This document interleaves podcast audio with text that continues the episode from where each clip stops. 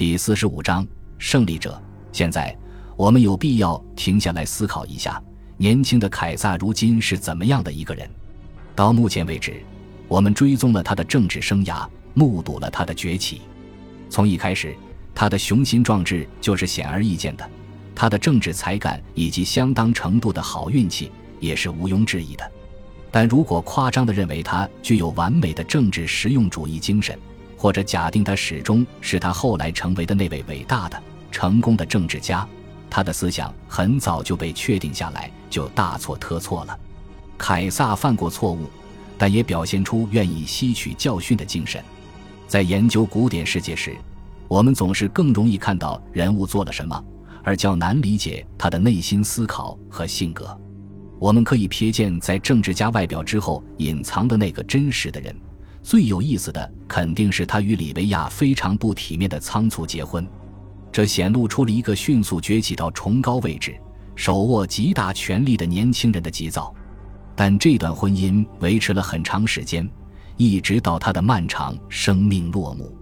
在某个时间，最可能是前三十年代，里维亚怀孕了，孩子胎死腹中。可能分娩也特别困难，或有着不同寻常的危险。不管是出于什么原因，这对夫妇没有再生孩子。她很可能再也没有怀孕过。有传闻称，凯撒与其他女人有过很多婚外情，其中一些女人据说还是他的妻子选来送给他的。这也许说明他的全部或大部分肉体愉悦都是从其他女人那里寻得的。罗马元老往往会结好几次婚。如果妻子对他们不再有价值，就可能与其离婚。凯撒没有与里维亚离婚，但并没有政治上的因素迫使他与她保持夫妻关系。他的家庭背景很好，却没有强大到如果离婚就会对他不利的程度。而且还有很多其他女人拥有很好的家庭背景，他们的婚姻生活维持了这么多年，说明他们之间持续着深深的爱意以及互相尊重和依赖。凯撒并非仅仅看重政治上的实用主义，我们在探究他的其他家庭成员时必须牢记这一点。他表现出了另一种类型的激情，在镇压政敌、腓利比战役与佩鲁西亚战争胜利的时期，他显然非常热衷于发布死刑命令。凯撒知道自己常常大发雷霆，做出严酷的裁决。他的教师之一。来自希腊的修辞学教师阿提诺多罗斯，给了他这样的建议：发怒的时候，在说话之前，先背诵一遍字母表。据说，在凯撒大发脾气的时候，差不多只有梅塞纳斯一个人能够安抚他的情绪。迪奥讲了一个故事来证明这一点。有一次，梅塞纳斯来见他的时候，他正在主持朝政。梅瑟纳斯看到凯撒正打算把一大批人判处死刑。于是努力在围观者中挤出一条路，走到凯撒身边，但梅瑟纳斯挤不过去，于是，在一块木板上写道：“刽子手，请站起来。”他将木板扔到凯撒怀里，促使他立刻结束了工作，没有做出任何判决。迪奥告诉我们，凯撒对梅瑟纳斯非常感激，因为梅瑟纳斯坦率地指出，怒气会让他犯错误。这个故事发生在凯撒政治生涯的早期。在打败了塞克斯图斯、庞培和安东尼之后，凯撒就更愿意效仿尤利乌斯·凯撒的仁慈，去宽恕敌人。这或许说明他在慢慢成熟。不过，目前还没有人知道这种变化是不是永久性的。年轻的凯撒虽然迅速地在血雨腥风中崛起为最高统治者，但在很多方面，他还是他那个阶层的典型分子。有些学者喜欢把他视为外省士绅的情感与元老精英集团品味的混合体，但这种看法在很大程度上只是猜测。我们必须承认，我们往往很难了解到元老院之外任何人的道德、精神和政治立场。很显然，凯撒有着罗马精英集团大部分人的那种文学兴趣，他自己也写诗，并广泛阅读拉丁文和希腊文著作。在前三十年代。凯撒定期与阿提库斯通信。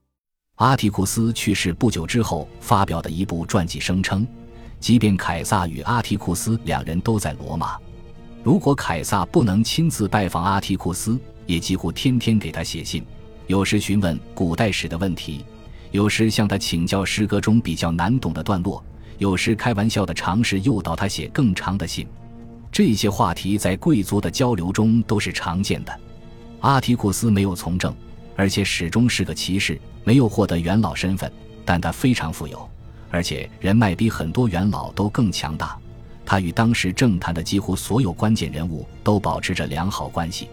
就是由于逃避政治，他才在几十年的动荡中幸存下来。在前两世纪和前一世纪之交出生的那一代人中，像他这样明哲保身。躲过血雨腥风的人并不多见。庞培和尤利乌斯·凯撒曾定期给阿提库斯写信，布鲁图斯也是。他与刺杀尤利乌斯·凯撒的密谋者很亲近。在前四四前四十三年，安东尼被谴责时，他还保护了安东尼的妻子富尔维亚。后来，三头同盟镇压政敌期间，心存感激的安东尼庇护了阿提库斯，也与他通信。阿提库斯地位巩固，受到广泛仰慕，与他结交无疑是一种微妙的地位象征。但这并不是说凯撒与他的友谊不真诚。阿格里帕娶了阿提库斯的女儿，这肯定是门当户对的婚姻，也表明了阿提库斯与凯撒的亲密关系。阿格里帕夫妇生了一个女儿维普萨尼亚，还是婴儿的时候就被许配给了里维亚的长子提比略。阿提库斯写了好几部书。其中有一部赞颂了西塞罗前六十三年当执政官的事迹，但最有名的是他的《编年志》，这是一部编年史，主要是讲罗马历史。他对遥远的过去、体制、仪式与风俗的起源，以及古人的成就都兴趣盎然。他和西塞罗常对自己同时代人的无知感到震惊，这些人甚至连自己祖先的政治生涯和官职都一头雾水。这个时期。爱好历史是很常见的，既是为了历史本身，也是为了逃避前一世纪的风云动荡。这些年里，研究历史最勤奋的学者是博学之士马尔库斯·特伦提乌斯·瓦罗。不过，和阿提库斯的作品一样，瓦罗的大部分著作都没有保存到今天。直到前三世纪和前两世纪之交，罗马人才开始编纂史书。虽然对更早的时期也有一些文献记载。但这些资料往往非常混乱和残缺不全，所以尤利乌斯·凯撒穿上阿尔巴朗格古代国王的长袖上衣和靴子时，没有人知道这种风格究竟有没有真实的历史依据。他的继承人似乎从幼年便对罗马的传统有着浓厚兴趣，对历史的兴趣能够帮助他赢得阿提库斯的友谊，以及其他很多志同道合的贵族的好感。但我们没有理由怀疑凯撒对历史的兴趣是不真诚的，在政治上这非常有利。不过我们很难说得清，诸如复兴国务祭司长矛仪式这样的事情，是出于他的历史兴趣和真诚的热情，还是因为这些事情是很有价值的象征，他对这一方面的兴趣使其更容易利用这些象征。阿提库斯建议了另外一种表现自己尊重传统的方式。修缮饰演守护者朱庇特的神庙，年轻的军阀亲自去了这座倾颓半壁的建筑，视察了存放在那里的遗迹，其中有些据说有数百年历史。阿提库斯于前三十二年在罗马去世，没有活着看到内战的结束。他病得很重，决定绝食自杀，享年七十七岁。这意味着他不需要在凯撒和安东尼之间做出选择。不过，凭借他的年高德少。以及处理类似事情的惯常本领，他一定能在内战中生存下来，并且仍然保留胜利者的好感，而不至于失去幸存的失败者的友谊。阿格里帕在他临终前拜访了他，尽管他的葬礼很简朴，但所有的贵人都到场了。我们不知道凯撒有没有参加葬礼，这个时期他完全可能在罗马。对历史和传统的尊重代表着凯撒性格中比较柔和的一面，不过这一面也可以转化为政治优势。但从这方面，我们无法推测他最终返回罗马后可能做些什么。目前，他在军事上的绝对优势是毋庸置疑的。到前三十年，凯撒指挥着大约六十个军团，比尤利乌斯·凯撒在其权力巅峰时还要多。在近期。没有任何人能阻止他为所欲为，所以元老院和所有人都赞颂他，并希冀和平。人们为他做的祈福和献祭很可能是真心实意的。